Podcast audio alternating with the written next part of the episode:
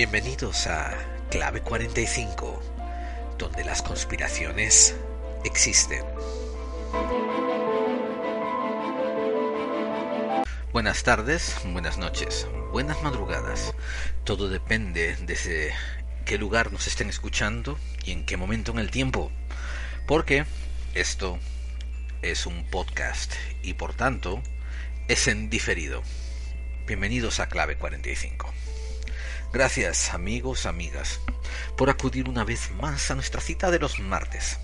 Esto es Clave 45 y les saluda efusivamente por estar aquí otra vez conmigo su guía de viaje, Geraldine. Si todos sabemos que decimos que vamos a tratar de conspiraciones con frecuencia, y sin embargo últimamente hemos estado tocando más el lado mistérico de las cosas. Aunque no hay ningún problema por eso, debido a que las conspiraciones y lo mistérico muchas veces se entrecruzan, llega tiempo ahora de darle paso a la parte conspirativa de nuestro podcast.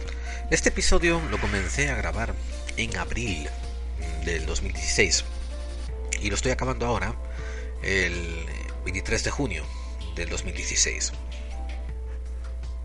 si me salen bien las cuentas, ustedes lo escucharán como el 28 de, junio, el martes. Y de hecho lo había inicialmente diseñado como un especial. Pero mm, decidí que no fuera así y lo vamos a hacer parte de mm, la temática del programa. Hablar un poco de la historia de España en los últimos 100 años, pero desde un punto de vista de la manipulación que recibió desde el poder.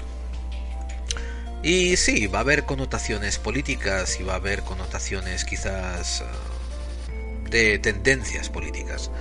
Pero recuerden que en clave 45 yo considero que el sistema actual de gobierno es un sistema ya fallido, demostradamente fallido por su nivel de corrupción y por su falta de representación y por tanto es válido para criticar.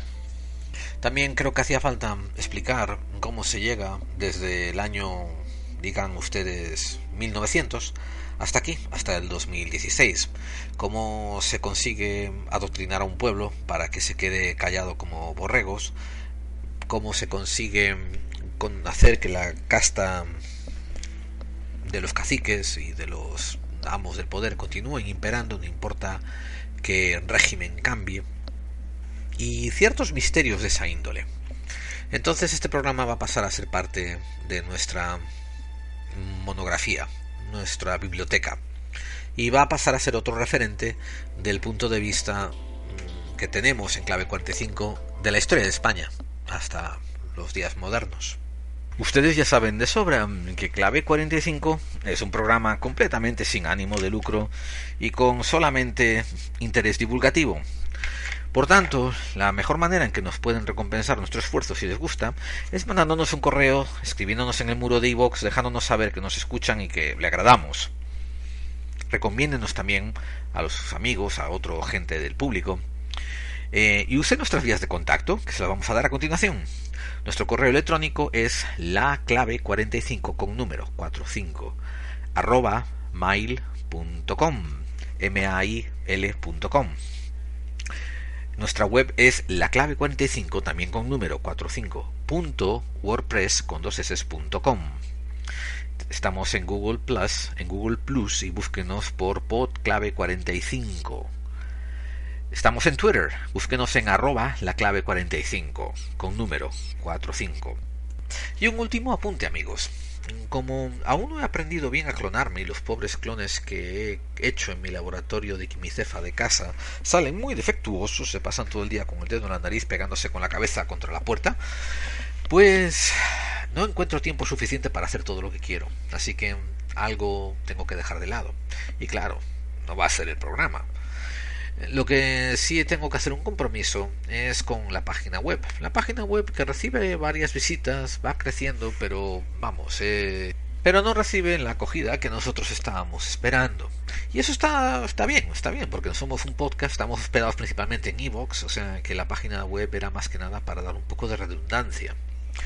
Entonces lo que eh, creo que va a ser beneficioso para todos, para que puedas seguir llevando el programa a buen término y teniendo el mismo espacio de tiempo, un monólogo de 45 minutos o así, esto, y haciéndolo también todos los martes va a ser que no pase tanto tiempo con la transcripción de programas que intento hacer y que no me salen tan bien tampoco.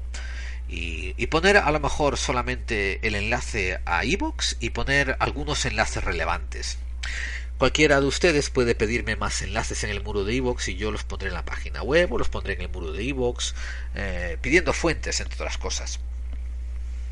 Pero repito, lo que sí voy a dejar un poquito de lado, a no ser que haya demanda y que la gente lo exija, va a ser la página web, por ahora. Eh, y eso es todo. Eh, si hacemos así, si trabajamos así, pues continuaremos haciendo el podcast todos los martes como hemos prometido. Y Recuerden un detalle, búsquense a algunos de los especiales que hemos hecho donde explicamos qué somos, qué hacemos, a dónde vamos, etcétera, y recordarán que nosotros empezamos en un proyecto de tres personas, que teníamos el trabajo muy repartido, y al final me quedé yo con todo. Y no fue porque eché a nadie ni porque me peleé con nadie, no, la otra gente fue escabullendo el bulto, escabullendo el bulto y me quedé bastante solito. Eh, por tanto, esto es una tarea muy herculana, herculeana y vamos, algo tengo que comprometerme. Así que va a ser la página web, que estará, pero con menos información, solamente con algunos enlaces y fuentes. Bien amigos, comencemos pues este especial.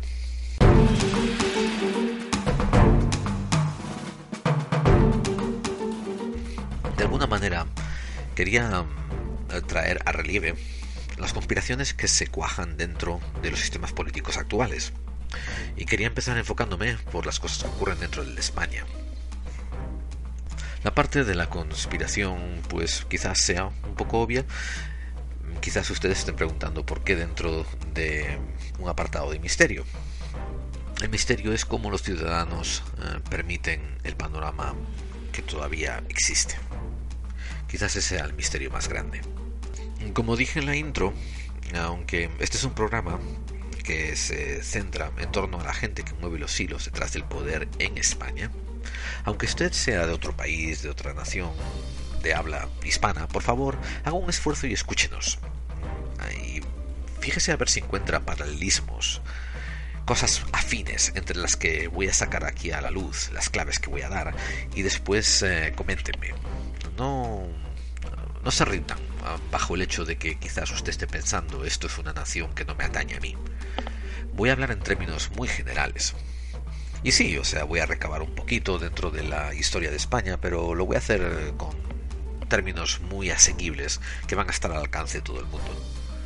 Necesito, por tanto, definir unos cuantos términos. Por ejemplo, la primera aclaración es ¿qué es política?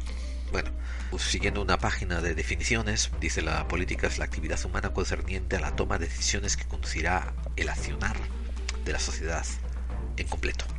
Y esto quiere decir que política es básicamente la manera en que llevas a tu país. Punto. No confundan ahora ustedes, y ni ahora ni nunca, política con partidismos. Aquí en España tienen ustedes una cantidad interesante de, de partidos, como por ejemplo el Partido Popular, conocido como PP, el Partido Socialista Obrero Español, conocido como PSOE, Podemos, Ciudadanos, Izquierda Unida, el Partido Comunista, etcétera, etcétera, etcétera, etcétera. Y estos son partidos.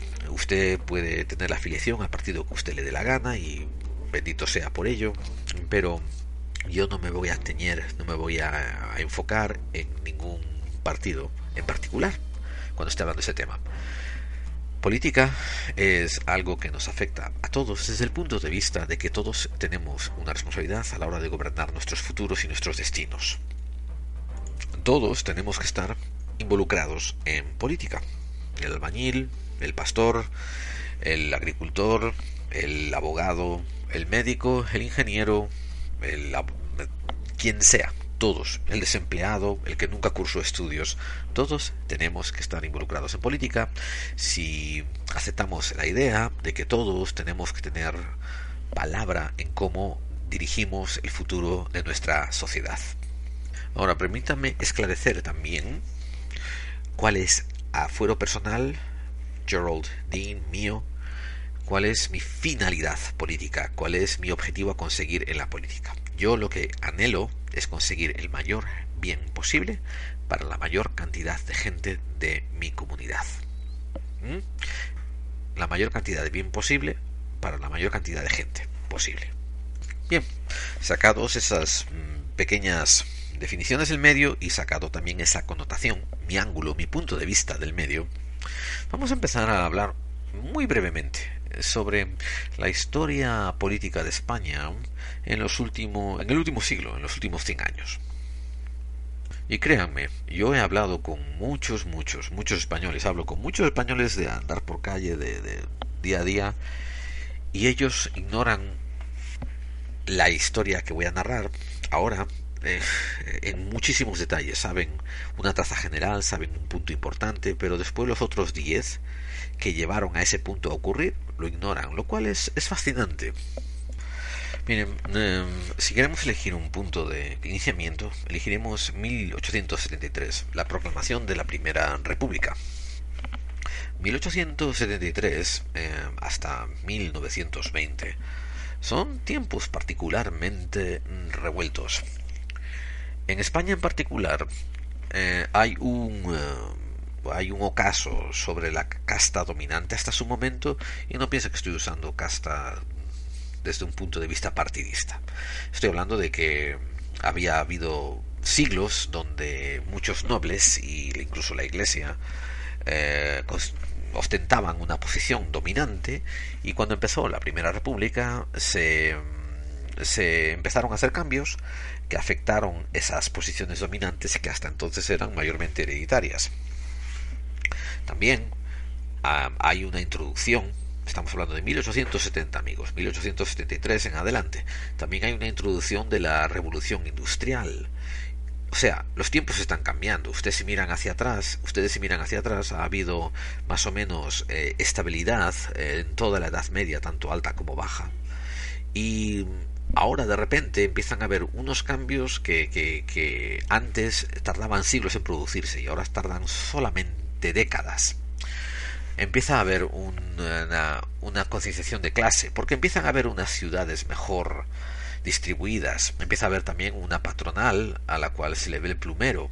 Quiero decir, los patrones eh, empiezan a pasar a tomar el rol, el, el puesto de aquellos ah, nobles que tenían totalmente, total patria y potestad sobre la vida de sus feudos. Ahora esa, esa función pasa aún más hacia el rol del capitalista o del patrón que es dueño de las fábricas y por tanto es dueño de la gestión de alimentos y de sueldos. Entonces, como repito, desde 1870 en adelante se empieza a ver esta, esta tensión, pero ojo, no solamente en España, esto es en toda Europa. En España, entre la constitución de la Primera República en 1863 hasta, hasta la entrada del siglo XX, pues tienen la, regencia de María Cristina, leyes de prensa que se pasan, la fundación de partidos políticos. En 1888 se funda, por ejemplo, la Unión General de Trabajadores y el Partido Socialista Obrero Español. Y después entra en, en vigor en 1890 una ley electoral que restaura el sufragio universal. O sea, o sea, que son tiempos de increíble cambio. En 1897 se produce el asesinato de Cánovas por lo que se les llama anarquistas. Y digo anarquistas, ¿no? Eh, con un rintintín de, de escepticismo, porque ahora que estamos revisando con pruebas forensicas el pasado, encontramos que no todo es como parece que nos lo vendieron. Mismo lo que ocurre en 1898 con la guerra de Estados Unidos. Pues eh, ahora sabemos bien que eso fue una operación de falsa bandera. Apenas eh, una década después el asesinato de Canalejas. Bien, estos son eh, pequeños magnicidios. Y digo pequeños porque uno tiene que cuestionarse un poco la relevancia de estas personas a nivel mundial si fueran importantes a nivel nacional en España, pero recuerden que lo que estoy hablando es también, quiero que ustedes empiecen a pensarlo en términos de su propio país, no son españoles también.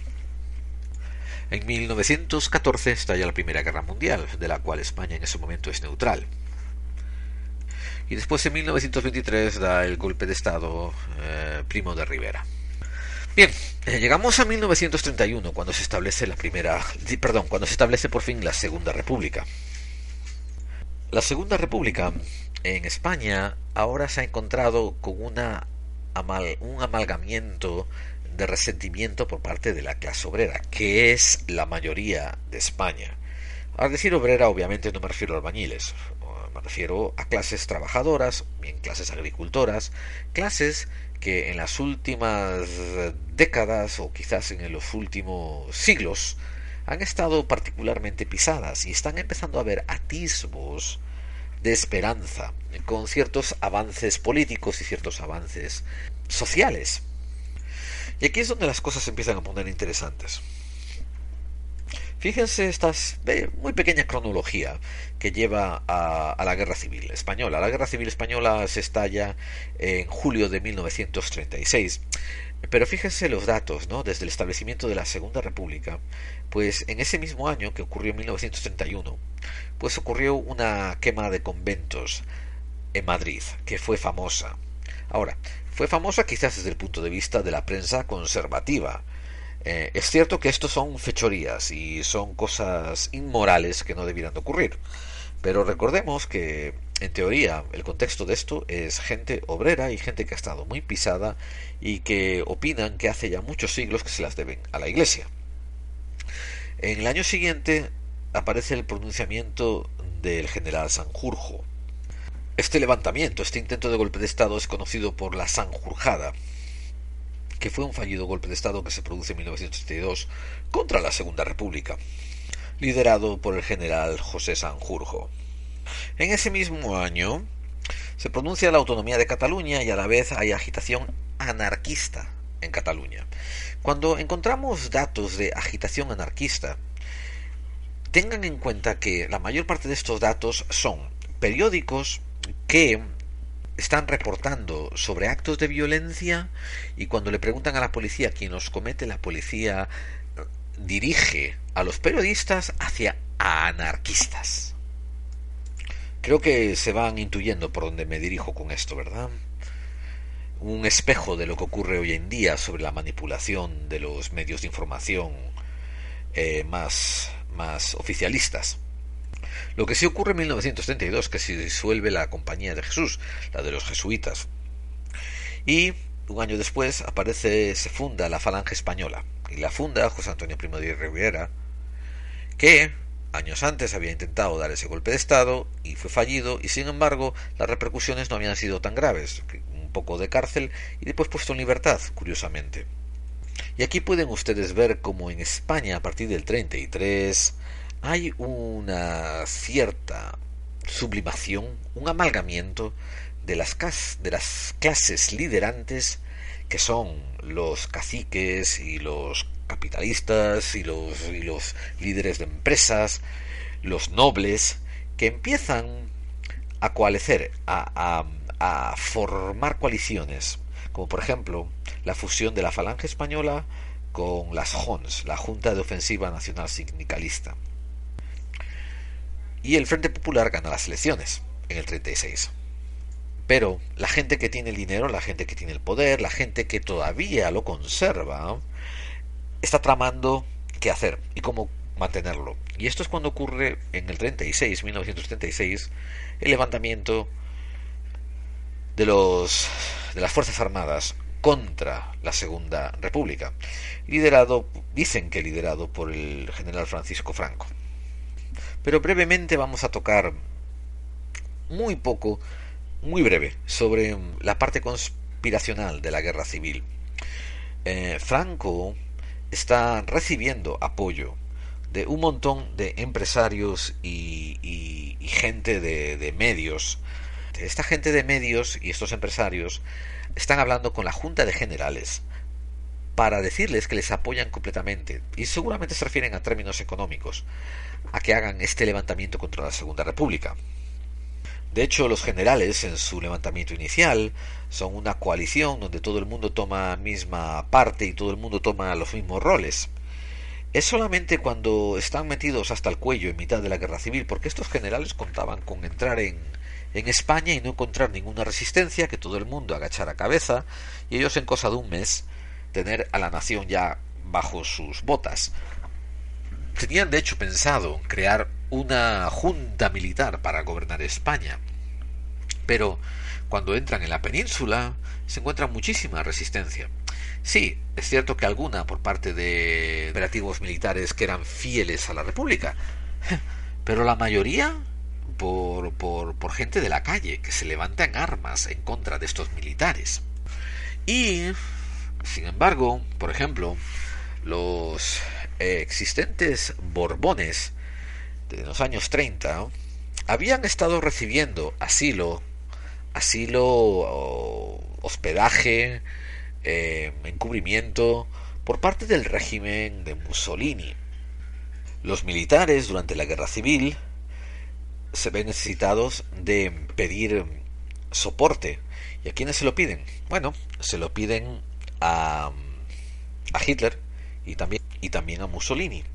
De hecho, no sabemos la cantidad de tropas, bueno, hay estimados, pero creemos que son incorrectos de la cantidad de tropas y la cantidad de material bélico que las fuerzas alemanas y las fuerzas italianas le proporcionaron a Franco.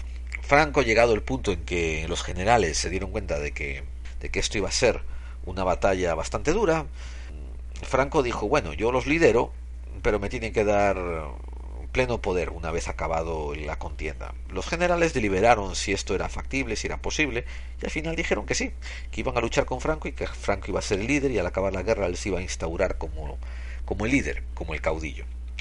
Bien, en el 1937 eh, se dice que fuerzas alemanas, perdón, contingentes alemanes, eh, pero funcionando para el lado de los de los traidores, de los de los terroristas, vamos, de los golpistas, pues bombardearon en Guernica, un pueblo eh, del norte de España, donde eventualmente Picasso hizo una gran obra pictórica para conmemorar la hecatombe que tuvo lugar allí.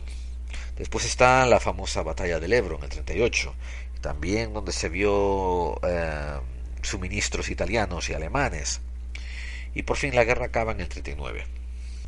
De 1939 hasta 1975, España es una dictadura fascista. España eh, tiene como jefe de gobierno al dictador Francisco Franco. El dictador está constatado de que lo que le interesa es vivir a cuerpo de rey. Y mm, lo que hace es que crea un gobierno que se constituye en lo que se llama las Cortes Españolas. Esto ocurre en 1942, tres años después de ganar la guerra civil, a fin de delegar lo que es este rollo de gobernar España a unos cuantos politicastros que al final de cuentas le van a tener que, responder a él. Mientras el caudillo se puede dedicar a la caza y la pesca y otras actividades viriles y castrenses, como es eh, digno de su rango y abolengo. Es eh, archiconocido el hecho de que eh, Franco, el dictador, pues había nacido en, eh, en una región de España llamada Galicia, que esa región de España, además de ser tremendamente bella y pintoresca, con increíbles matices culturales que no los hay en el resto de España, algún día a lo mejor hablo sobre ello en más detalle, porque a mí me fascina esa región. Pues, además de que Franco había nacido en esa región llamada Galicia, esa región era tremendamente mm, agraria y era considerada siempre como la parte olvidada de España. Pues lo más curioso que quiero destacar es que a pesar de que Franco era gallego, una vez que llega al poder, Franco diríamos que incluso hace un pequeño esfuerzo por asegurarse de que Galicia sigue siendo ese paraíso oscuro a nivel social y a nivel cultural que, que constituía la, la parte más olvidada y profunda de España. Y durante sus 40 años de, de mandato, bueno, estoy redondeando cifras, ese caudillo Franco dejó a esa región, Galicia, la región donde él había nacido y que seguramente lo vio crecer, pasar a ser la más empobrecida de toda España, quizás incluso más que la pobre Andalucía. En fin, me, pareció una nota irónica dentro de, de la historia que estoy recorriendo de España. Ahora, continuemos con nuestro recorrido. La España de Franco, esta de posguerra, esta que supuestamente es de recuperación, es una España muerta de hambre. Es una España donde los caciques y los antiguos señores semifeudales, incluso la existente nobleza, vuelve a recuperar todo el terreno que había perdido. En un, en un extraño movimiento ideológico, Franco le concede el privilegio a la Iglesia Católica Apostólica y Romana de ser declarada la única religión del Estado español. Y o sea que en España en esos años o eras católico o eras un hereje y tenías muchos problemas no solamente con la iglesia, sino incluso podías tenerlos con el Estado, porque ahora los dos estaban mano en mano. Si ustedes no me creen, búsquenlo, porque esto fue lo que se llamó el Estado confesional durante la época franquista. Si ustedes leen históricamente, entre líneas, la época franquista de España, van a encontrar un montón de incongruencias que a lo mejor son trasladables a otros países.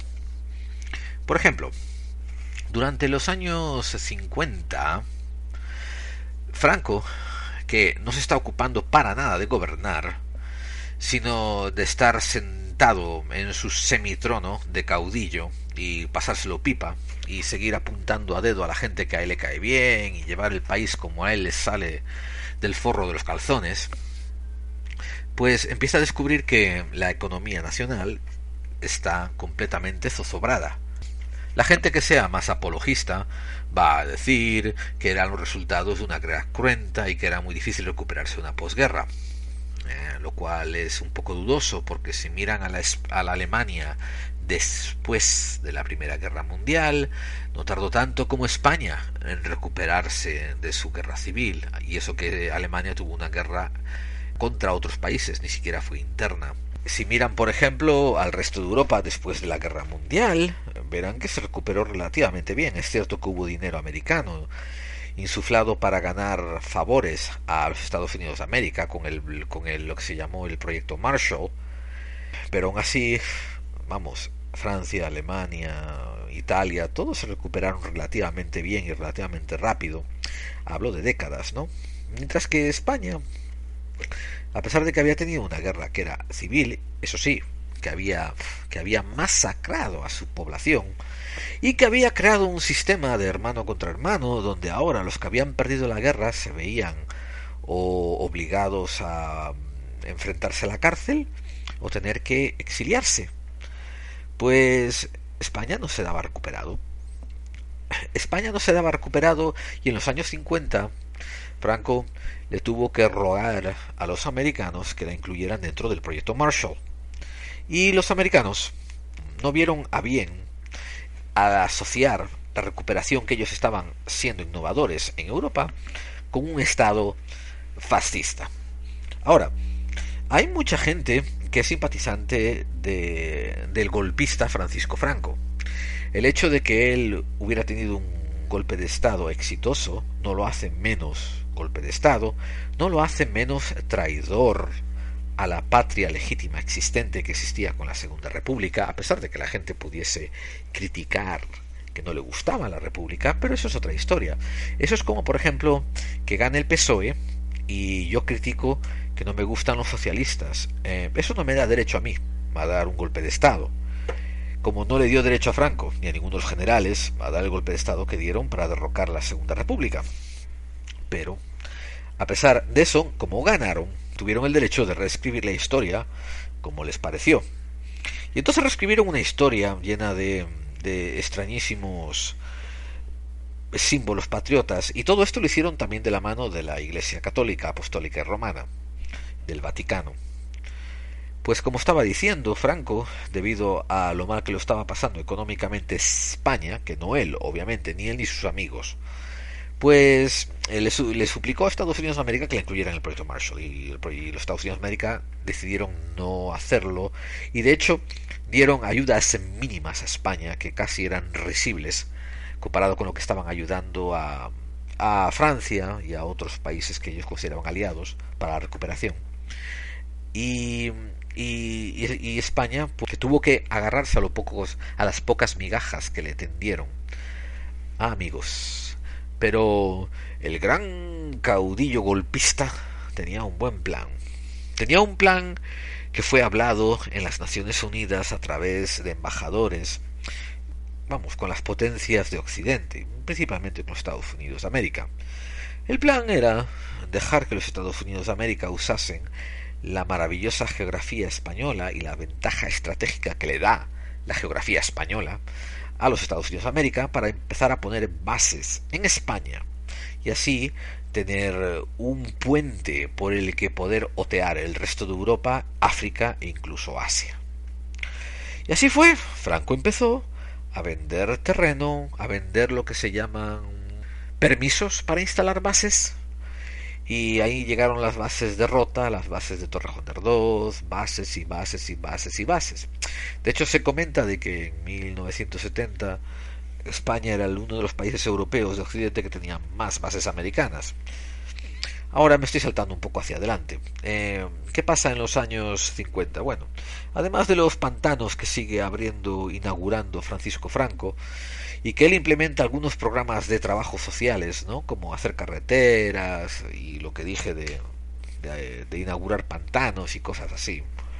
En los años 60, Europa ya está bastante recuperada de su Segunda Guerra Mundial, mientras que España todavía no se entera por dónde va ni por dónde viene. Tengan en cuenta de que por un lado tienen a todos los grandes caciques empresariales que montan las empresas que le dan la gana y le pagan a los obreros lo que les da la gana. Y en segundo lugar, tengan en cuenta de que la educación, el sistema educativo español, había pasado a ser supervisado por la Iglesia Católica Apostólica Romana. Entonces, había este extraño balance entre que se juntaba el hambre con las ganas de comer, se juntaba el catarro con la tos, se juntaba el caciquismo con la Santa Madre Iglesia Católica Apostólica y Romana. Y eso, y por un lado tenías a los curas de los pueblos que predicaban aquello de haz lo que digo y no hagas lo que yo hago. Y en algunas regiones rurales eran los padres de la mitad de las aldeas. Porque, bueno, tengo cantidad de tengo cantidad de anécdotas personales de personas que llega a conocer que constataron eso de los años 50 y 60. Y después, por otra parte, eh, en lo que eran las ciudades y en lo que eran eh, los sistemas, los medios sociales más elevados, practicaban un oscurantismo moral totalmente deplorable.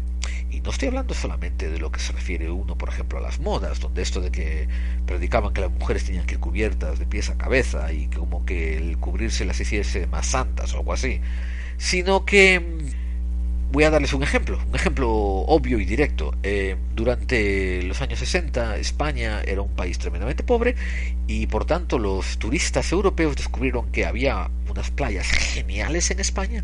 Recuerden que casi tres cuartas partes de nuestra península está rodeada por el mar. Entonces había unas playas geniales eh, eh, en España y había buenísimo sol y buenísimo clima y ellos empezaban a venir, eso sí, ellos tenían lo que se llamaba la cultura de los 60, la cultura un poco más eh, progre, la cultura mitnic, la cultura beatnik, la cultura que empezaba a, a, experimentar con drogas, con el liberalismo hacia la mujer, con, en fin, con cosas estaban supuestas a suceder en un mundo normal y corriente. Y bueno, y por ejemplo, en España el turismo y las áreas turísticas eh, se empezaban a quejar de las señoras ligeras de ropa que no eran moralmente llevadas a bien. Ahora, Los efectos de la posguerra. Bueno, los efectos de la posguerra, inmediatamente después de posguerra, estoy hablando de los años 40 y 50, era que la gente empezaba a acusar a sus vecinos de rojo y ese acusado acababa en la cárcel casi sin, sin ningún juicio. Entonces, España, durante esa hambre que pasó, esa escasez, se empezó a convertir en un país donde los paisanos eran caníbales, y no hablo caníbales literales, sino unos caníbales figurados, donde sacrificaban a sus hermanos, a, a, sus vecinos, a la gente de su pueblo, ¿no? Todo por, por rencillas, rencores chiquitos. Cuanto más rural era la, la área, peor era, era la rencilla. Decían algo así como pueblo chiquito, infierno grande. Y la gente iba a misa porque si no el cura se chivaba la Guardia Civil y que la Guardia Civil era los que enforzaban la ley y bueno y después tenían problemas como que eran eran acusados de rojos, de, republicanos, de ah, como si eso fuera algo malo y bueno estaban mal vistos después en el pueblo se practicaban formas de excomunicación social en fin todo el mundo marchaba al son del mismo tambor ¿por qué? porque el golpista había ganado la guerra y el golpista era el que indicaba a qué paso había que marchar. Cuando a Franco le llegaron las divisas del turismo, Franco dijo, wow, se me están llenando las arcas de, gracias a los impuestos que le estoy cobrando a los hoteles y lo que les, nos están dejando los suecos, los alemanes, viniendo a nuestras playas, los ingleses. Pero bueno, como las señoras venían con bikini, nuestros paisanos hacían uso de la hipocresía nacional, que es como un ejercicio propio nuestro, donde iban los domingos a misa, pero al salir de misa se iban a la playa a mirar a las señoras ligeras de cueros y a carcajearse, regodearse, intentar ligarse las que pudieran. Entonces esto estaba siendo mal visto, y llegaba a los oídos de la Santa Madre Iglesia, católica, apostólica y romana. Y en los años, a principios de los años 60, comisiones de obispos fueron mandados a, a Madrid a hablar con Franco, Franco para intentar imponer un código moral más rígido y, por ejemplo, prohibir los bikinis en las playas. Franco habló con su ministro de Economía. Ya llevaba 30 años en el poder y ya sabía por dónde se le perdían las moneditas del bolsillo. Entonces habló con su ministro de Economía y el ministro de Economía dijo, mire, señor Franco, señor caudillo, señor regente de regentes, esto, usted mandará en España, pero si nos quedamos sin las divisas de los turismos, pues vamos a volver a la hambre que pasó en los años 50. Y Franco se dio la vuelta a la madre iglesia y le dijo, no señores, los turistas se quedan como están, a no ser que el Vaticano pueda suplir las divisas que nos faltan por el turismo. Se cuenta que algunos obispos y cardenales llevaron este mensaje al Vaticano y el Vaticano dijo, bueno, está bien, que se queden como están, ¿no? El asunto, cada uno, cada uno quiere repañar para su casa lo que más puede. Franco quería llevar para, para sus cofres estatales lo que más pudiera y lo mismo quería la, la iglesia. Franco, llegado a los años 60, empieza a preparar la sucesión. Una sucesión que ya en los años, mediados de los años 40, había pasado a ley. Franco, de hecho, había pasado a ley de que no iba a dejar ni a sus hijos ni a familiares como sucesores suyos. Franco, ya de los años 40, o sea, principios de los 50, había ya estipulado en cierto, cierto ley orgánica que él mismo había pasado, de que iba a intentar eventualmente sin estipular cuándo, ¿eh? eventualmente empezar a transferir el gobierno a, a mandamases civiles. Franco, yo creo, y esto es opinión personal, creo que Franco se quedó a dormir en los laureles porque tenía una vida fácil y cómoda y llegó la vejez y él estaba excelente, me refiero, estaba comiendo y bebiendo y haciendo lo que salía del, del forro, pues más o menos no lo apuró. Pero en los años 60, Franco se molestó en mirar a la monarquía borbónica, los Borbones. Y había elegido entonces el hijo del duque del conde de Barcelona, don Juan de Borbón, que era el que conocimos después como Juan Carlos, Juan Carlos que eventualmente pasó a ser Juan Carlos I de España. Eh, este era un muchacho joven que eh, pasaba tiempo con sus padres en el exilio que tenían en, Portugal Y, ojo, eh, Portugal, entre otros sitios, que se, pasaban eh, la vida paseando por diferentes puntos de Europa. Y, y Franco empezó a preparar a este, a este príncipe, a este sucesor de la cadena borbónica, como sucesor suyo. Aquí viene la parte un poco más oscura de la historia. Por ejemplo, una de las partes más oscuras también está en que cuando el príncipe Juan Carlos tenía 18 años, eh, estaban de, de, vuelta de una de las misas de Pascua que habían tenido en el pueblo donde estaban, en Portugal, en Esteril, y por la tarde se oyó un disparo en una de las habitaciones. Y cuando entraron los padres, encontraron al hijo, al hermano menor de Juan Carlos, con un tiro en la cabeza y el revólver en la mano de Juan Carlos. Eh, el, padre de, de Juan Carlos le sacó el revólver de las manos e intentó resucitar a su hijo caído mientras le preguntaba a mientras le increpaba al príncipe Juan Carlos, prométeme que no lo hiciste a propósito. Y mm, este hecho fue ocultado en la prensa española como un accidente de armas que había ocurrido mientras estaba limpiando un revólver en la estancia de los Borbones en Esteril. Más adelante se supo, se supo, salió a la luz el hecho de que había sido, que habían estado jugando los dos hermanos y que supuestamente el, el príncipe, que eventualmente pasó a ser rey, Juan Carlos, se le escapó un disparo y le dio en la frente a su hermano pequeño. Siempre nos parece curioso, ¿no? Cuando oímos esta historia, que ya está constatada por varios periodistas, de que el padre lo primero que dijo fue prométeme que no lo hiciste a propósito. Pues nos parece muy curioso que esas fueran las primeras palabras que se le ocurre preguntarle un padre a un hijo en estas condiciones. El príncipe Juan Carlos eh, recibe una educación que la que quería que Franco que, el, ese príncipe recibiera. Después a principios de los años 70, Franco ya está chocheando. Chocheando es un término español que se aplica a la senilidad, cuando una persona está vieja y le empieza a fallar la mente. Decían que se ponía a llorar por cualquier sitio, por, por motivos mínimos, por ejemplo, que si veía una palomita muerta que se ponía a llorar, o que si veía a alguien pasando hambre que se ponía a llorar. Pero esto no ocurría tampoco tan a menudo, porque recuerden que Franco vivía en la burbuja del poder. Por tanto, él no se tenía que enfrentar a lo que le estaba ocurriendo a su pueblo. Pero eh, sí ya se le notaba que estaba haciendo muchas menos apariciones en público, empezaba a estar peor de salud. Y vamos a ver, ah, el incidente Carrero Blanco.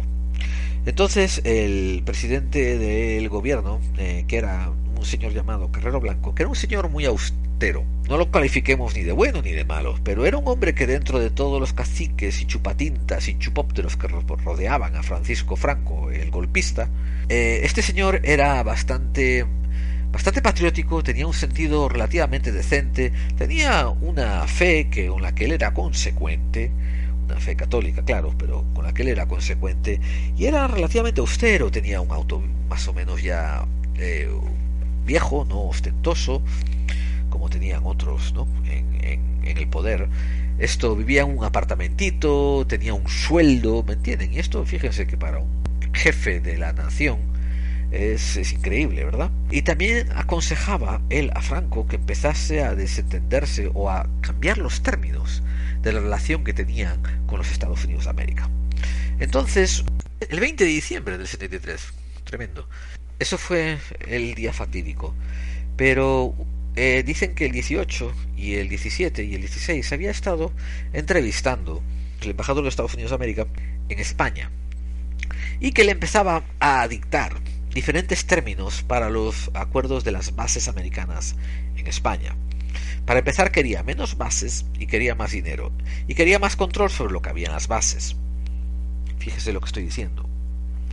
Pues tres días después de sus encuentros con el embajador americano, Carrero Blanco fue asesinado por un atentado terrorista con explosivos por la carretera donde él pasaba y su coche salió volando y fue a pocos pies, de hecho, pocos metros de la embajada americana y acabó en un patio de un convento jesuita, si no recuerdo mal. Fue una explosión atribuida a la ETA. Ahora, grandísimos investigadores y divulgadores, como por ejemplo Fernando Rueda, y acuérdense de este nombre, han encontrado documentos y han hallado documentación especificando que aunque parece ser que la ETA sí había estado envuelta un poco en, eh, en la puesta de los explosivos, pues la planificación del atentado y la procuración de los explosivos había corrido a cargo de la CIA americana. Si ustedes eh, están interesados en este tema, busquen por Fernando Rueda y empiecen a indagar un poquito sobre sus sobre sus indicios, sus pruebas y su exposé que hace sobre este tema, que es fabuloso. Además de que cualquier cosa que ustedes lean de Fernando Rueda, él se enfoca mucho en el tema de, del espionaje y de las agencias de inteligencia, pero lo hace de una manera tremendamente amena y es un tremendo divulgador. No, no les va a valer la pena. Bien, esto es parte de la nueva, del nuevo estado mundial en el que Franco está dejando a España. Franco está chocheando, eh, la gente que tienen en el poder están intentando poner a España en mejor sitio, pero fíjense, se la están sacando como si fuesen moscas. Eh, Franco, de hecho, muere en el 75. Muere de muerte natural, se dice. Y inmediatamente el príncipe eh, Juan Carlos I pasa a tomar posesión del Estado como rey, monarca. Paso seguido, implementa lo que es conocido como una monarquía parlamentaria. Dentro de esta monarquía parlamentaria hay un dispositivo democrático. Y fíjense muy bien las, en las palabras que estoy usando. Dentro de esta monarquía parlamentaria hay un dispositivo democrático.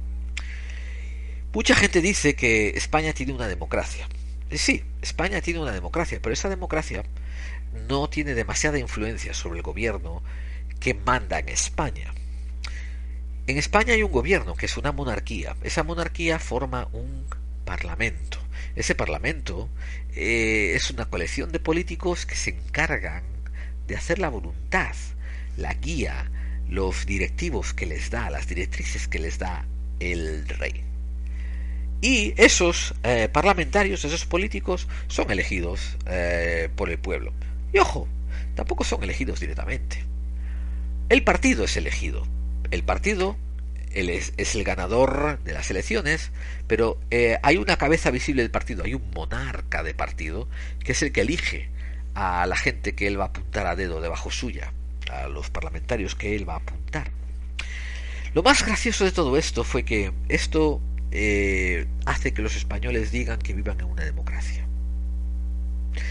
Y no me refiero a los españoles del 2016.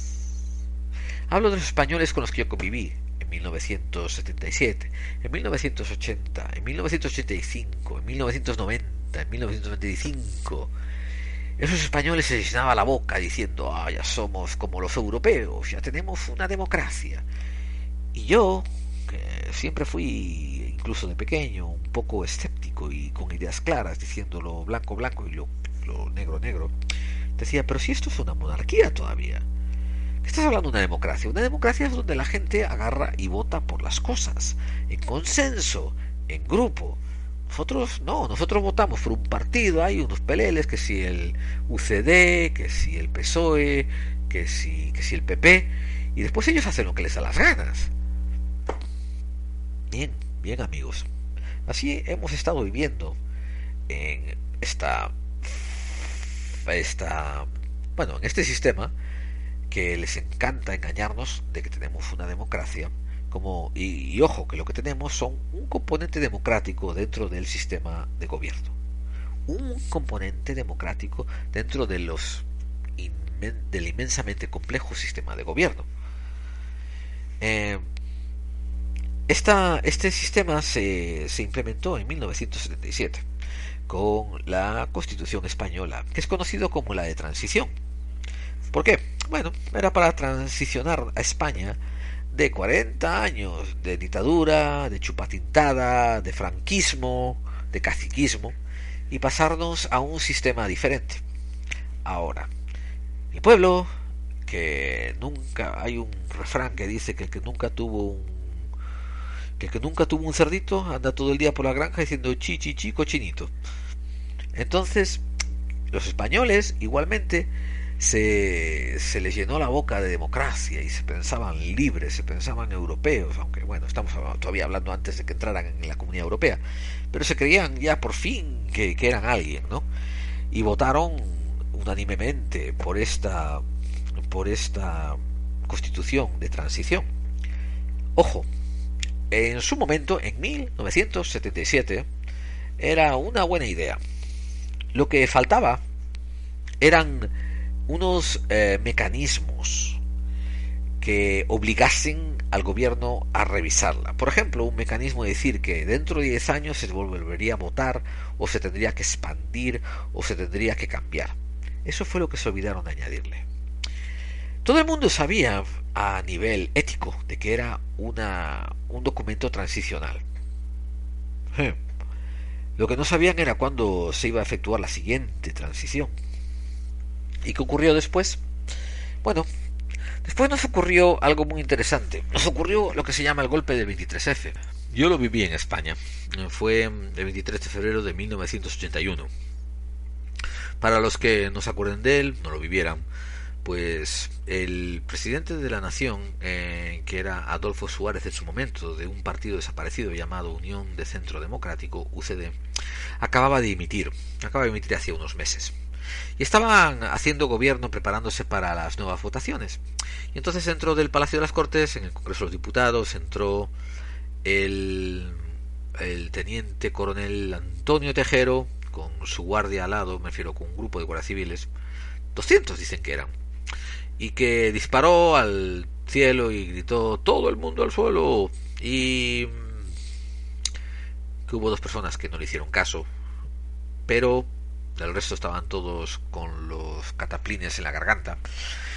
Y después vino el rey, el rey Juan Carlos I apareciendo en televisión diciendo que él no sancionaba ese golpe de Estado y que le exigía a los generales que estaban bajo su cargo a que no siguiesen el juego de tejero.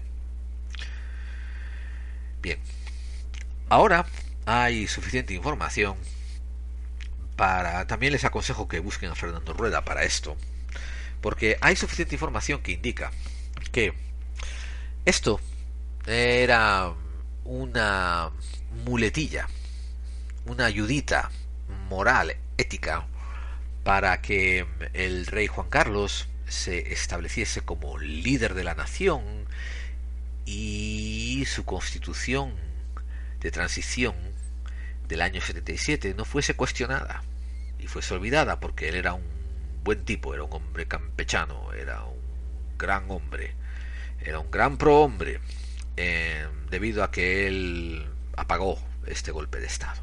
Lo curioso fue que las penas asignadas al, coronel, al teniente coronel Tejero fue bastante leve. Fue también bastante leve, como le ocurrió a, al otro general de que hemos hablado, a Sanjurjo, cuando cometió la Sanjurjada. ¿Qué ocurre poco después? Bueno, poco después gana el Partido Socialista Obrero Español. Y fíjense cómo son las cosas. Entre 1977 y 1980 eh, y pico, creo que 82, eh, las, la, la corona, que es, que es la cabeza del Estado, comienza Ah, ah, se ha dado cuenta en los años 70 ya, en el 77, 78, de que, de que Franco le ha dejado las arcas bastante vacías. Y ellos quieren un estilo de vida digno de reyes, que para eso son reyes. Entonces empezaron a poner pequeñitos impuestos en sitios más inusitados. Se, se impusieron impuestos eh, en la gasolina. Esto fue después de una, de una reunión que tuvieron los Borbones con representantes de los Rockefeller y en los años 70 los Rockefeller todavía representaban a las empresas eh, de petróleo. Y uno de los consejos era que eh, iban a tener que dejar de lado Repsol, porque Repsol no pertenecía a, ni a los países de la OPEC, ni, a, ni estaba bajo control americano.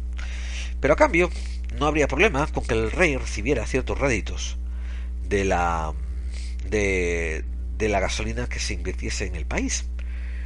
O sea, eh, cobrar no sé cuántos céntimos de peseta de aquella por cada litro de gasolina vendido. Y efectivamente, la Repsol al poco fue desmantelada como industria gasolinera española y sus intereses adquiridos por otras compañías. Ahora, no me malinterpreten, la Repsol continuó produciendo, creo que aceite, porque tenía unas refinerías. Pero ese es el principio de la venta de España en trocitos. Que obviamente la gente cuando ocurrió, sí, echaba el grito en el cielo, pero no sabían por qué estaba ocurriendo. Solamente la perspectiva que nos da la historia, a la larga, eh, se puede ver esto bien. Eh, pues sí, las, España hasta los años 70 había tenido empresa petrolera, había tenido incluso plataformas petroleras y, era, estaban bajo el paraguas de la compañía Repsol. Pero después de la tomada de, de tomada de cabeza de liderazgo del país por parte del rey, se desmantela y se vende la Repsol. Eh, bueno, los intereses y el patrimonio de la Repsol. Repito, la compañía creo que existe hasta incluso ahora. Y mm, como manufacturadora de aceites de autos. En fin.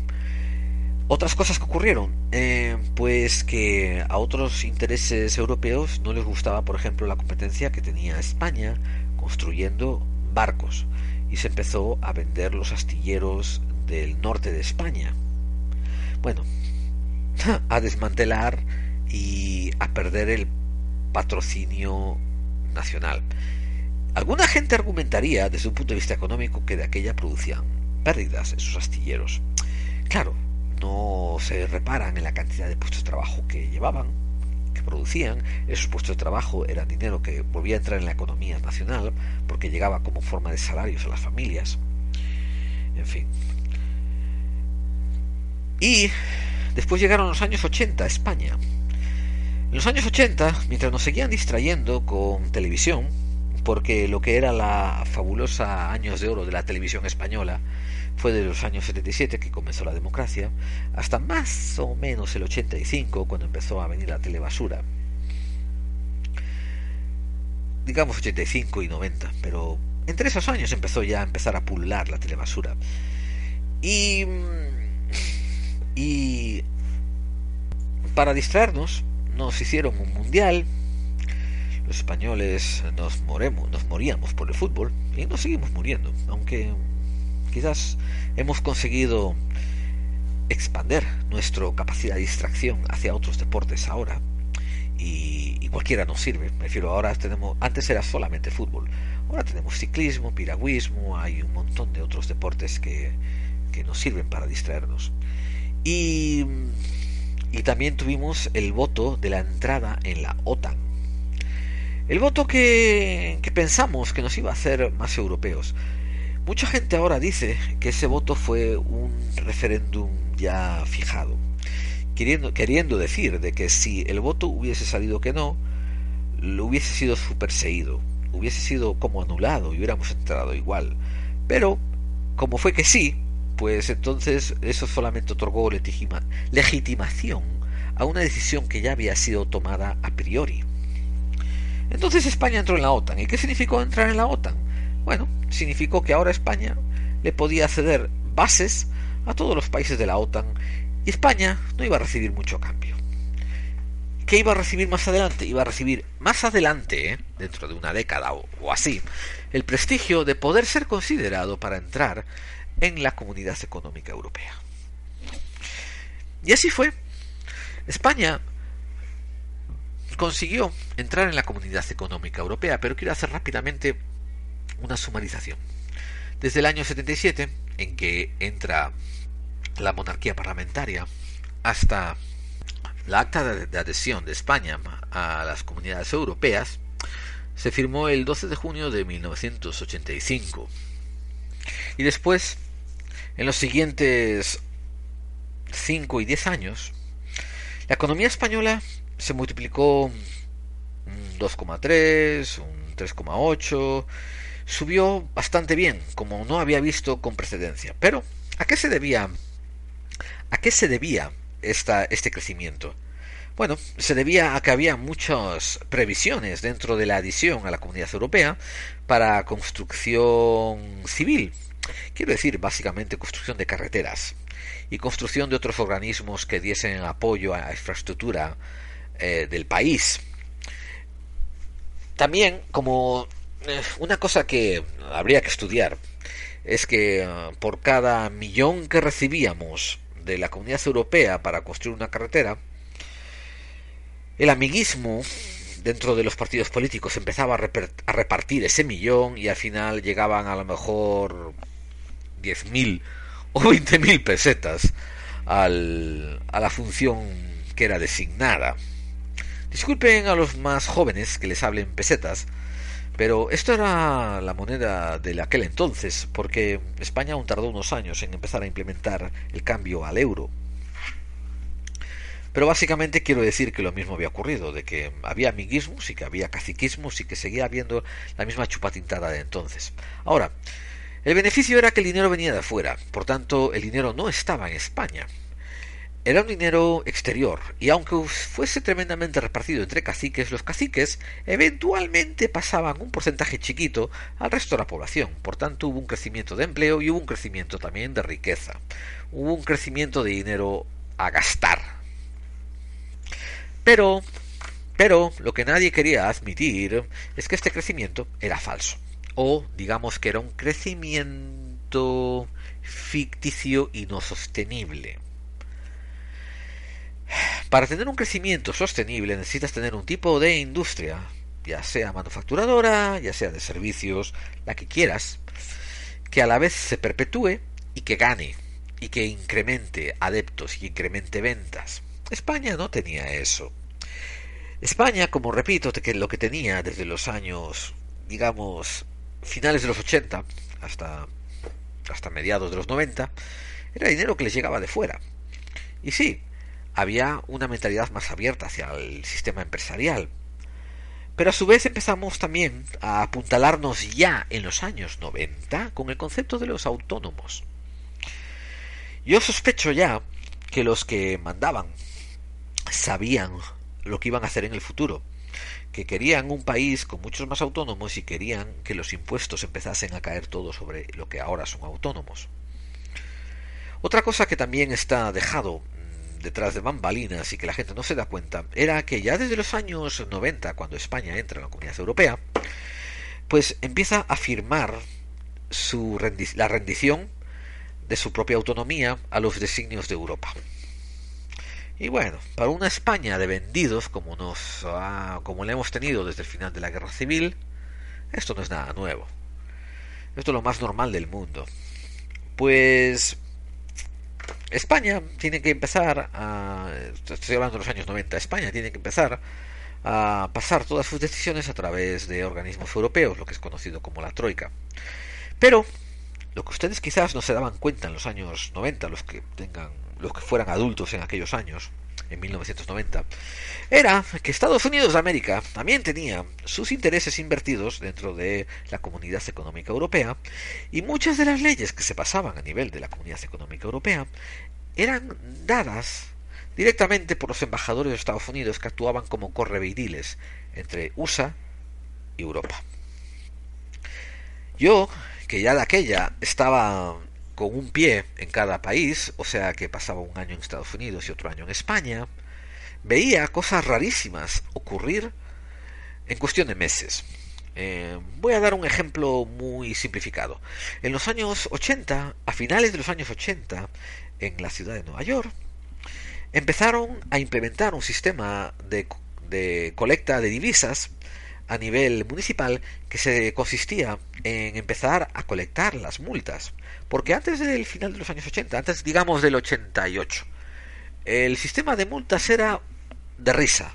Te ponían una multa, tú ibas a un juzgado y el juez agarraba y te cortaba la multa te hacía pagar un tercio de lo que te habían puesto la multa, o quizás veía que estaba mal escrita y la tiraba. De repente, un alcalde empezó a decir, hey, aquí en Nueva York estamos perdiendo mucho dinero tirando las multas fuera. Y empezaron a cambiar. Y ya en los años 1990, Nueva York empezó a cobrar multas por un tubo. Y empezó a ganarle mucho dinero. Y eso empezó también a ponerlo de mano en mano de los coches grúas. Pasaba la grúa, te veía mal aparcado, te lo llevaba y tú tenías que pagar un dineral por sacar el coche de donde te lo habían metido, el, servicio ese de grúa. Entonces yo llego a, a España de, a pasar un año por allá y empiezo a ver también que los sistemas de cortes, de, de, perdón, de juicios y de juzgados, los sistemas municipales, empiezan a implementar unos sistemas de multa. Y estoy hablando de literalmente 6 a 8 meses de diferencia de esta implementación que yo mismo había visto en Nueva York. Ustedes pueden creer en teorías como los campos morfológicos, por ejemplo, o pueden creer en designios del destino. Yo no. Yo creo en conspiraciones. Y como nos han enseñado los, los documentos revelados por Wikileaks, los funcionarios, los embajadores americanos se pasaban todo el día de correveidiles entre Europa y Estados Unidos de América, dándoles recados y dándoles direcciones. Después se tienen a los grupos, por ejemplo, como Bilderberg, que saben que se reúnen cada año y que empiezan en el grupo Bilderberg a transmitir los, los requerimientos y los mandatos de los que de verdad están en el poder de la sombra y se los dan a sus lacayos que están unos cuantos peldaños más abajo que ellos. Bien amigos, yo tuve una situación extraña en el año más o menos 2004, cuando me encontré a un amigo de un amigo en España y me decían, ¿tú qué haces en el extranjero? Y yo le dije, yo he hecho mi vida la mitad aquí y la mitad allá. Porque en los años 80 a mí España no me daba para comer, entonces me tuve que buscarlas fuera y me, él se me rió en la cara y me decía, bueno, ahora los emigrados son los más idiotas porque, vamos, España está excelente, está como no ha estado nunca antes. Y yo me cabré un poco y le dije yo, dime tú qué tiene España de bien. Y me dice, mira, yo tengo ahora mi camión y reparto gaseosas y tengo más negocio de lo que tuve nunca antes. Y le dije yo, ya, pero dime España a nivel nacional qué grandes industrias tiene. Dime qué grandes exportaciones tiene. Dime qué grandes requerimientos a nivel, a nivel global tiene España que la mantengan como una industria con la que hay que tener en cuenta. Y me dice, ah, yo no sé, yo sé que estamos bien, yo sé que estamos, disculpen el malablismo, estamos de puta madre. Ah, bueno. Tres años después llegó la crisis inmobiliaria, de la que todo el mundo ahora es consciente que ocurrió en el 2007. Y esta persona, que era amigo de un amigo, le pregunté por esta persona a mi amigo, y sí, efectivamente, había ya perdido todos sus dos autos, su negocio de reparto de gaseosas, y estaba trabajando medio como de jornalero, intentando mantener el, el piso, el apartamento en el que vivía él con sus tres hijos, lo cual es lamentable y no se lo deseo a nadie. Ojalá que la fantasía que él tenía de que España estaba bien y de puta madre, pues hubiera sido cierta. Pero lo que hay que hacer es tener el ojo puesto en el horizonte y darse cuenta por dónde vienen los tiros. España nunca estuvo bien. España, de hecho, antes de entrar en la comunidad europea y después de entrar en la comunidad europea, había sido violada. Había sido violada como una pobre adolescente sin culpa en un callejón eh, de gente mala y, le habían quitado las industrias que tenían.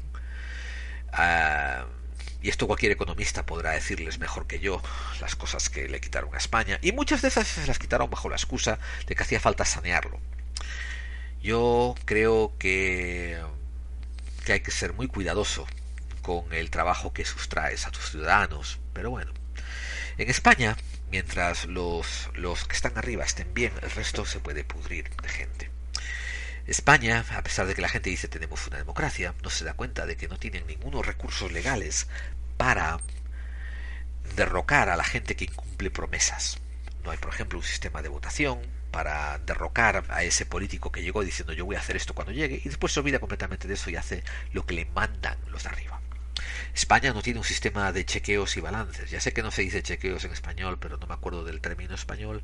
Es por una cosa americana que se llama checks and balances, que quiere decir un, sistema de, de, de, corroboraciones y de comprobaciones y un mantenimiento de poder entre, entre departamentos separados, ¿no? Para que así el sistema judicial esté encima del sistema político y el sistema político esté encima del otro sistema y así entre ellos se mantengan todos en jaque.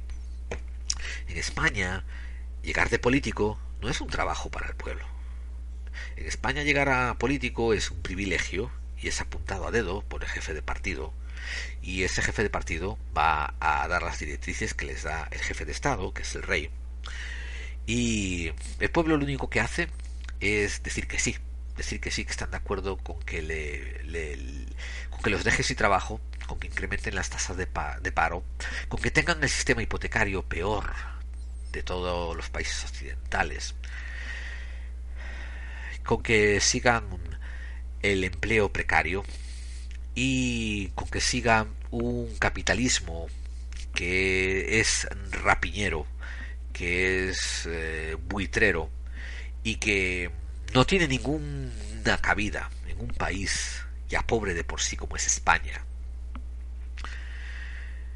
Pero bueno, yo opino, y esto es lo último con lo que cierro, que opino de que en estos momentos la monarquía en España está para seguir, para conseguir dos objetivos. Uno que es perpetuarse, continuar estando en el poder. Otro que es continuar los estamentos de poder tal como los tienen. O sea, los bancos que sigan haciendo lo que les dé la gana, los, los sistemas, por ejemplo, policiales, eh, hablo guardia civil, hablo policía, que continúen ganando poder y que defiendan a las clases gobernantes y las clases eh, capitalistas empresariales. Y España muchas veces, y mucha gente en los ámbitos de conspiración lo dice, es puesta como un experimento a nivel mundial para ver hasta cuánto pueden exprimir a la gente. Y esto, amigos de también de países como Sudamérica, espero que les suene, porque Sudamérica ha sido otro experimento inmenso a diferentes niveles. Pero como ven, no están solos. No están solos. Dentro de poco, cuando sigamos hablando de conspiraciones dentro del ámbito español, y vamos a entrar en detalles sobre muchas de ellas, por ejemplo, conspiraciones de poder, conspiraciones en las que se envuelven elementos tan horrendos como la pedofilia, em, eh, abusos de poder, amiguismos. Pues cuando hablemos de estos temas en detalle, pues refiéranse a este episodio donde dimos unas trazas de dónde venimos y hacia dónde vamos, o sea, de aquellos barros, estos lodos. Espero que les hayan resultado interesante y hasta aquí, amigos, buscando claves.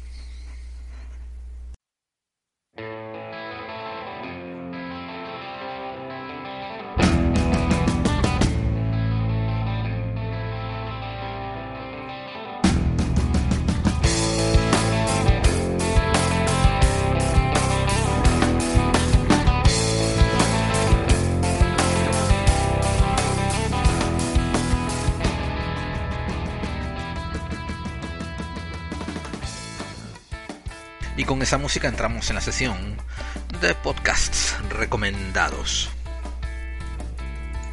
Y hoy solo les puedo traer uno, porque no hay espacio para mucho más.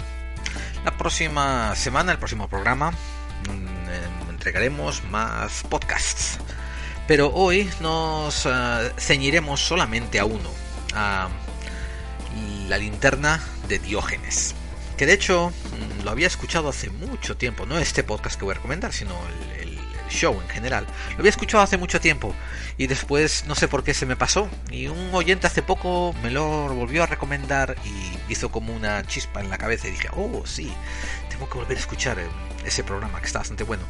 Y me encontré con un programa que fue muy referente para mí en la linterna de Diógenes que se llama El Holocausto Español, Crímenes y Genocidio Franquista Y en este programa se entrevistó al historiador británico Paul Preston, que tiene un par de libros sobre esa gran desgracia que fue la Guerra Civil Española. Eh, uno de sus últimos libros fue El Holocausto Español, Odio y Exterminio durante la Guerra Civil y después. Y mm, Paul Preston siempre ha sido muy vocal a la hora de hablar sobre mm, ese golpe de Estado que fue la Guerra Civil Española y esa traición a la patria que hicieron los militares. Y no tiene ningún problema en poner los puntos sobre las IES y llamar a las cosas por su nombre. Así que lo recomendamos encarecidamente. Pertenece a Historia y Humanidades, pero el director de este programa de la linterna de Diógenes pues sabe darle giros muy interesantes a la historia y encuentra temas que son casi fronterizos con lo conspirativo. Así que amigos, eh, recuerden, va a haber un enlace en la página web en eh, clave4545.wordpress si quieren ir directamente al, al podcast y descargarlo y escucharlo. Bueno, y como dije, eso es todo porque el programa se nos está alargando y estirando muchísimo. Y eso es todo por hoy en podcast recomendados. La semana que viene, más prometido y como prometido va a ser deuda.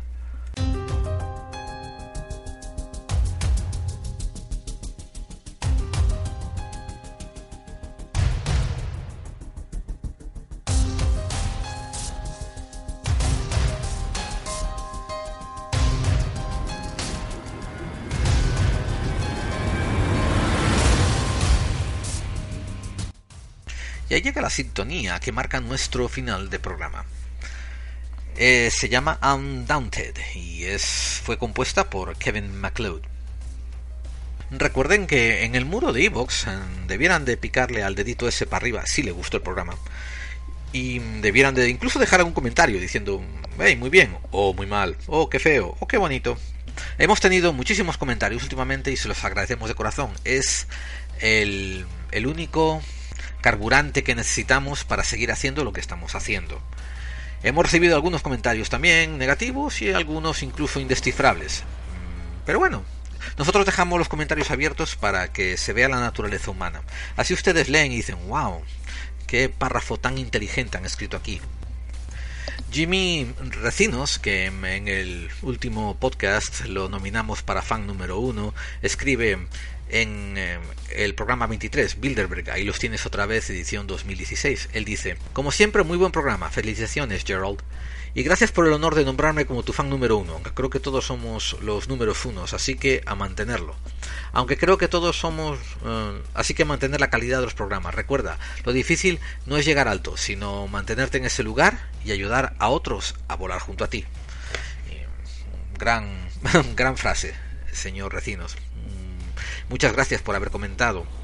Un anónimo nos dijo también en el programa 23 de los Bilderberg, gran programa, mm, con todos los que te, como todos los que te he escuchado, la verdad.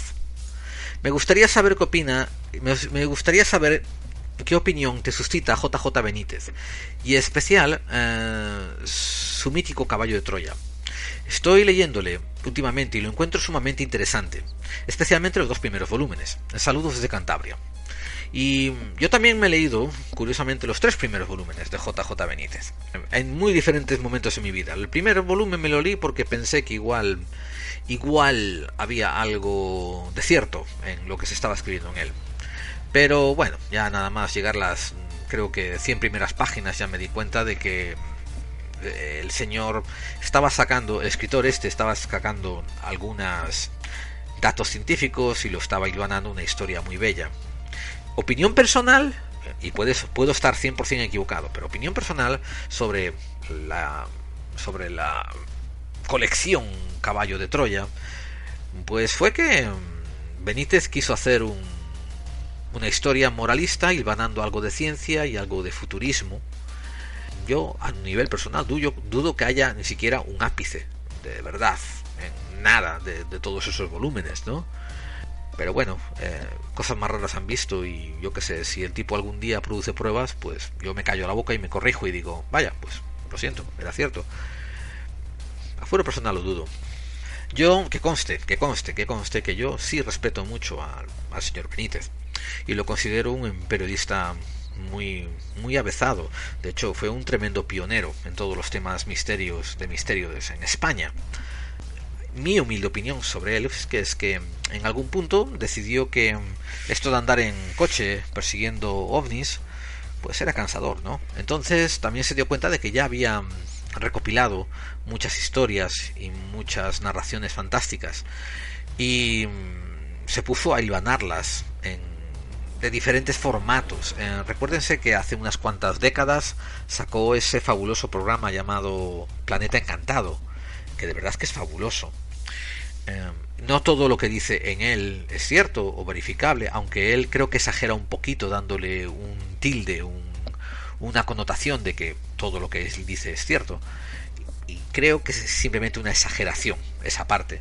Pero muchos de los datos que ustedes pueden ver en ese fabuloso show de El Planeta Encantado es, datos que valen la pena mantener en mente, cotejar, valen la pena sopesar y, bueno, poner en el trastero de la, de la suspicacia, porque a lo mejor sí son, son verificables. Por lo demás, JJ Benítez en su caballo de Troya, pues ya te digo, tiene una buena idea, un buen concepto y un buen mensaje. Eh, él está particularmente enamorado con, con, el mensaje de Jesús, y lo entiendo, yo también medio como que estoy también. Y, y bueno, va nuestra historia. Recordemos lo que hemos dicho muchas veces acerca de que hay que superar las formas y ver allá el contenido, ¿no? Creo que eso es lo que tienes que hacer con el caballo de Troya, querido anónimo. Mm, llegar al, al contenido y quedarte con eso. Gerardo Oviedo, también el de los Bilderberg, nos dijo, cuando la acabé de escuchar me quedé pensando, vaya, al final no dijo gran cosa de los Bilderbergs, que no supiera ya. Pero después eh, me quedé pensando un rato más y me gustó mucho. Perdón, me gustó mucho la noticia del juez sobre la querella Volkswagen. Y yo no conocía a la autora eh, Cristina Martín Jiménez, aunque sí a Daniel Stulin. Y me metí en Amazon y me pillé un libro de ella que tenía muy buena pinta. Y la recomendación de Luz y Sombra está genial. O sea, que al final, yo, sin darme yo cuenta, cumpliste otra semana. Gracias, Gerald. Algún día domaremos a estos psicópatas hambrientos de poder. Ojalá que sea así, amigo Gerardo. Ojalá, entre todos quizás pongamos. Elio Pons, cuando mm, eh, pusimos el especial número 4, la memoria de pez del español común y corriente, él comentó, en España de paz y orden solo puedes criticar a los podemitas radicales bolivarianos y pro Venezuela. Ni se te ocurra criticar lo más mínimo a los demócratas de turno. O a los socialistas, de pura sangre, que no se puede. Saludos y gran programa. Por desgracia, eh, o sea, le, encuentro encantador el sarcasmo ¿no? que le metes, pero por desgracia tienes que tener en cuenta que aunque estés criticando a mm, estos caballos o a los otros caballos ¿no? de la carrera, que serían los partidos, políticos, al final la carrera está trucada. Los rieles por los que corren los caballos, las carreteritas, los caminitos, eh, la meta, el golpe de salida, todo está ya, ya trucado. Y de todas formas, no es una democracia si no tienes unos mecanismos de intervención, si no tienes unos mecanismos de protesta y si no tienes unos mecanismos de democracia más directa. Es recuérdate amigo, estamos en una monarquía parlamentaria y tú lo único que haces con tu voto es decir que te gusta el sistema. El gran Eneco Ramírez, en el especial 45, especial 4, de la memoria de los peces, pues también dice, la política es el corazón de la conspiración. No me parece para nada un tema del que no se pudiese hablar en un podcast de esta temática. Es más, creo que es imprescindible. Creo que esto vino a colación de un comentario anónimo. Y que ese comentario anónimo va y dice, ¿Esto es un programa de misterio o de política? No sé. Si lo que quieres es hablar de política y ser como el vórtice, me parece estupendo. Pero haz un programa aparte. Si te anuncias como misterio, me suscribo y me encuentro con esto, bueno, es publicidad engañosa, amigo. No eres el único, con la excusa de programas de cine y demás, nos estáis metiendo propaganda encubierta. Y qué curioso, siempre en la misma dirección. Bueno, yo lo único que te contesto, amigo, anónimo, eh, que parece que ni siquiera tienes una suscripción gratuita a iVoox, es que no sé si es la misma dirección, la misma dirección de quejarse de que el sistema está podrido y de que el sistema no funciona y que es un engaño. Si me dices tú que, que sí, es esa la misma dirección, somos bien pocos los que nos quejamos de eso, bien poquitos. Y gracias por compararme con el vórtice. Eh, en este momento es un halago. Pero creo que ya te contestó el amigo Eneco y dijo eso, de que en, los, en, los, en el sistema actual de política global, la conspiración está dentro y el misterio también está dentro y el secretismo está dentro. Y había un, una respuesta que le di a un amigo hace poco. Ah, perdona, se lo, te lo di a ti, querido amigo anónimo. Y esto lo voy a decir en, aquí en voz alta, delante de todos. Querido amigo anónimo, si lo que quieres es usar el misterio como entretenimiento, pues te aconsejo lo siguiente. Paso número uno, agárrate las sábanas de cama sin que te pille tu mami. paso número dos, hazle dos agujeritos a la altura de los ojos. Paso número tres, póntela por encima de la cabeza y encárate al espejo más cercano. Paso número cuatro, levanta los brazos y di ¡Bú! en tu tono más lúgubre. Repite ad infinitum para mantenerte entretenido. O mírate cuarto milenio en la tele. Los resultados van a ser parecidos. Y nosotros tratamos el misterio y la conspiración. Y es un gran misterio que los españoles tragan este sistema político tutelado que los mantiene en la miseria por décadas. Eso ya me parece a mí el gran misterio de los misterios. Y no puedo cerrar la, el espacio de contactados sin hacer una mención muy especial que espero que los oyentes y la gente que le guste este programa se la lleve muy adentro, se la adhiera, la, piense, la, la, recapacite, porque vamos, ha sido una de las frases que más me ha impactado a muchos niveles y que he oído en mucho tiempo. Viene de nuestro oyente Juanma, que dijo que había que se había profesado oyente desde el especial, el último especial que hicimos, el número 4, la memoria del pez de pez del español común y corriente. Y por tweet me mandó una frase que repito, es impagable. Y la frase es, algunos y sus correajes tatuados bajo sus camisetas. Y ustedes se dirán, ¿ah? y claro, es una de esas frases, como todas las grandes frases, que tienen que recapacitarlas en su contexto. Él estaba oyendo ese programa, el especial número 4, que tenía que ver mucho con la falta de memoria que tenemos como constituyentes, como votantes, como supuestos participantes de una democracia dentro de una monarquía parlamentaria que nos deja un ápice de voto por ahí tirado. Y a final de cuentas, ¿no? Estás, estás haciendo cuentas y más ahora que han escuchado este programa, se dan cuenta de que al final los grandes sociópatas, los grandes psicópatas, los grandes desalmados que están en el poder, continúan en el poder no importa qué régimen cambie.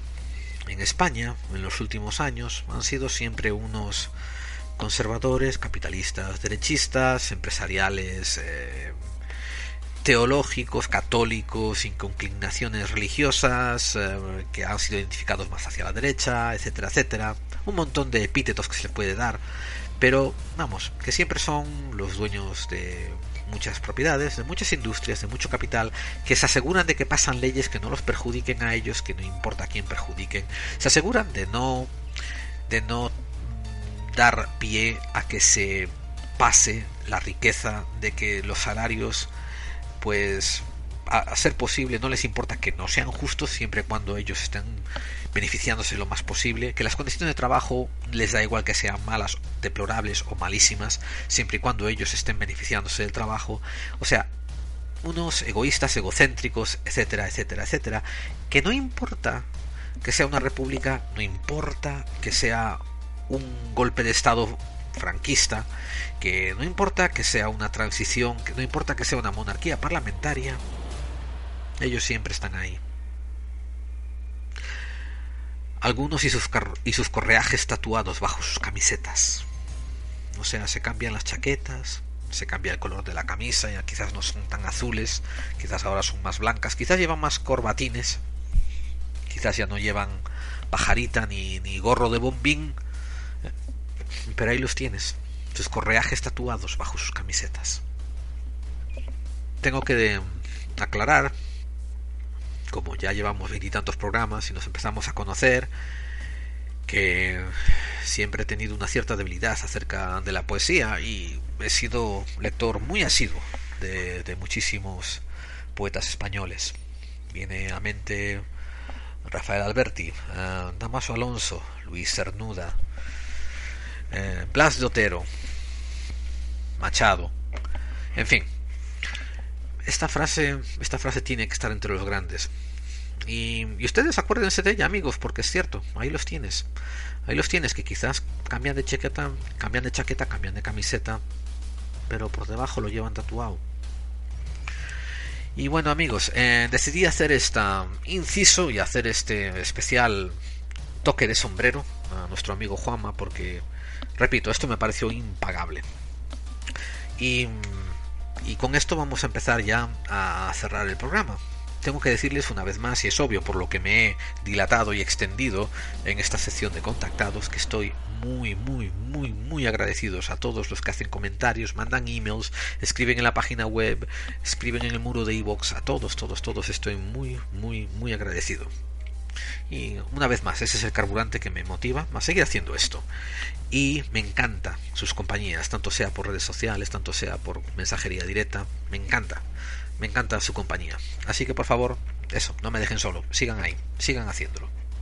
Bien amigos, gracias por sus tweets, gracias por escribir en la página de Facebook, gracias por los comentarios que empezaron a popular por fin en la página web que tenemos. Y si ustedes se quieren poner en contacto, ahora mismito les voy a repetir las vías de contacto. Sí, porque yo soy así de generoso cuando se trata de dar vías de contacto. Ah, anda ya, yo regalo vías de contacto, así, porque me sobran. En fin, coñas aparte, el email es la clave 45 arroba mail.com, m-a-i-l.com. La web está en clave 45 con 4 y 5 con números. Punto WordPress con dos S al final punto com. Estamos en Google Plus por podclave 45 arroba gmail.com si quieren mandarnos un email ahí. En Twitter estamos en arroba la clave 45 y búsquenos en Facebook en eh, clave 45. Y eso, manténgase en contacto con nosotros porque es el, es el carburante que nos hace seguir funcionando, amigos.